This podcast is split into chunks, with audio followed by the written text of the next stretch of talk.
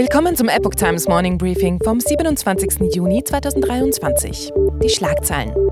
Putins TV-Ansprache nach Putschversuch. Bundeswehr stationiert dauerhaft Soldaten in Litauen. Bund und Länder verbrennen Millionen Corona-Masken. Fokusthema: Australiens Gesetz gegen Falschinformation. Und Inspiration am Morgen. Wegerich, mehr als nur ein hartnäckiges Unkraut.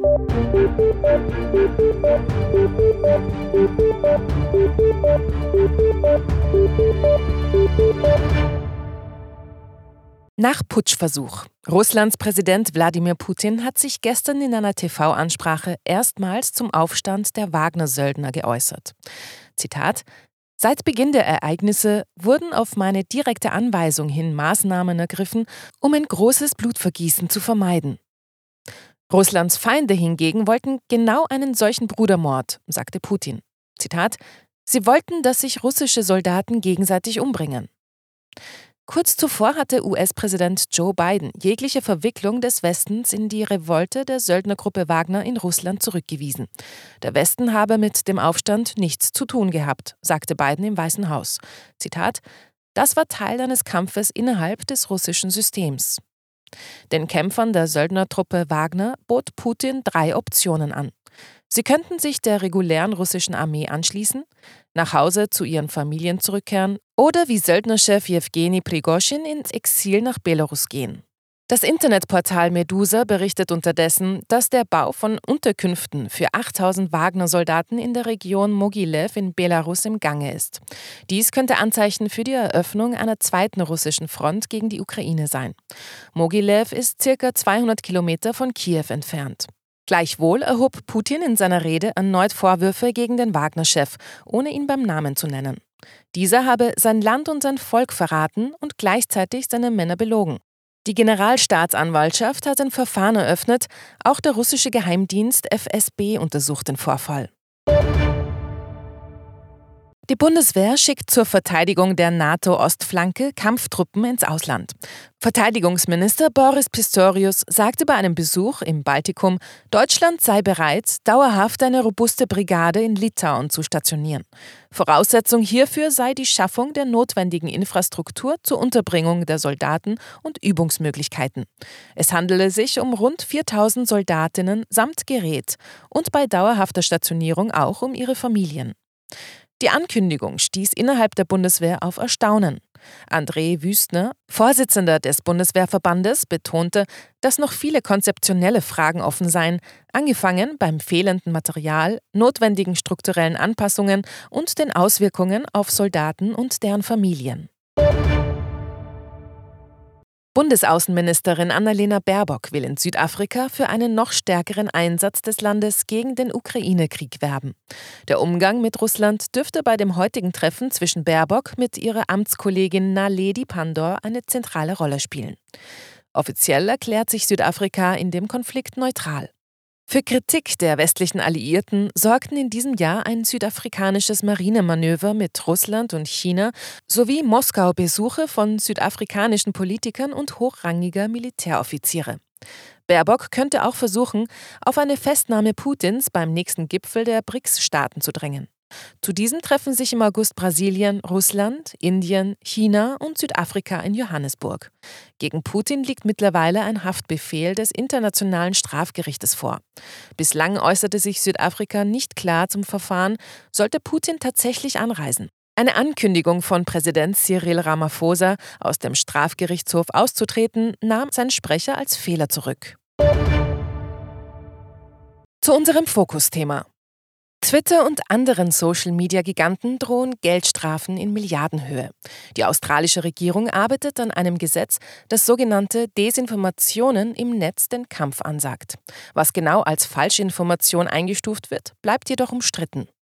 In einer Pressemitteilung erklärte die Kommunikationsministerin Michelle Rowland, Falsche und desinformierende Inhalte spalten die Gesellschaft, untergraben das Vertrauen und können die öffentliche Gesundheit und Sicherheit bedrohen. Gemäß dem Gesetzesentwurf soll die australische Medienaufsichtsbehörde ACMA erweiterte Befugnisse erhalten, um gegen schädliche Online-Inhalte vorzugehen. Die Regierung betonte jedoch, dass es nicht die Aufgabe der ACME sein wird, zu entscheiden, was in einzelnen Beiträgen als wahr oder falsch gewertet wird. Das geplante Kommunikationsgesetz sieht ein zweistufiges Vorgehen vor. Zunächst sollen Social-Media-Unternehmen aufgefordert werden, einen Verhaltenskodex zu entwickeln, der von der ACME registriert und durchgesetzt wird. Bei Verstößen drohen empfindliche Strafen von bis zu 2,75 Millionen Dollar oder 2 Prozent des weltweiten Umsatzes, je nachdem, welcher Betrag höher ist. Sollte dieser Kodex nicht funktionieren, wird die ECMA selbst einen Industriestandard erarbeiten und durchsetzen, was eine stärkere Form der Regulierung wäre. Dabei wären noch höhere Strafen möglich. Die Opposition auf Bundesebene hat schwerwiegende Bedenken geäußert. Schattenminister für Kommunikation David Coleman befürchtet eine zu große Macht der Regierungsbeamten bei der Bestimmung, was als Falsch oder Desinformation gilt. Die Regierung darf nicht zu weit gehen, warnte er. Auch Dr. Nick Coatsworth, ehemaliger stellvertretender Chefarzt, sieht Probleme bei der Durchsetzung der Gesetzgebung. Fehlinformation ist ein Vorwurf, der so leicht erhoben wird, dass eine solche Gesetzgebung unmöglich umzusetzen wäre, schrieb er auf Twitter. Die Öffentlichkeit ist nun aufgerufen, sich bis zum 6. August zu den geplanten Gesetzen zu äußern. Die EU ist diesbezüglich einen Schritt weiter.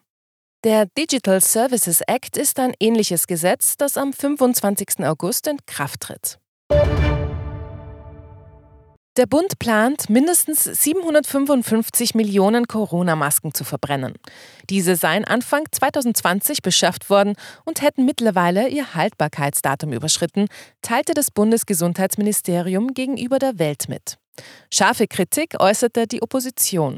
Es sei absehbar gewesen, dass die Masken nach Ende der Maskenpflicht in vielen Bereichen nicht mehr verwendet werden, so Katrin Vogler, gesundheitspolitische Sprecherin der Linksfraktion im Bundestag. Der aktuelle Minister Karl Lauterbach hätte sich rechtzeitig um eine alternative Lösung kümmern müssen und die Masken etwa in großem Umfang an Arztpraxen, Krankenhäuser oder Behinderteneinrichtungen abgeben können, sagte Vogler. Bislang hat das Gesundheitsministerium bereits etwa drei Millionen Masken vernichtet. Zudem planen auch viele Bundesländer die Verbrennung nicht mehr nutzbarer Masken.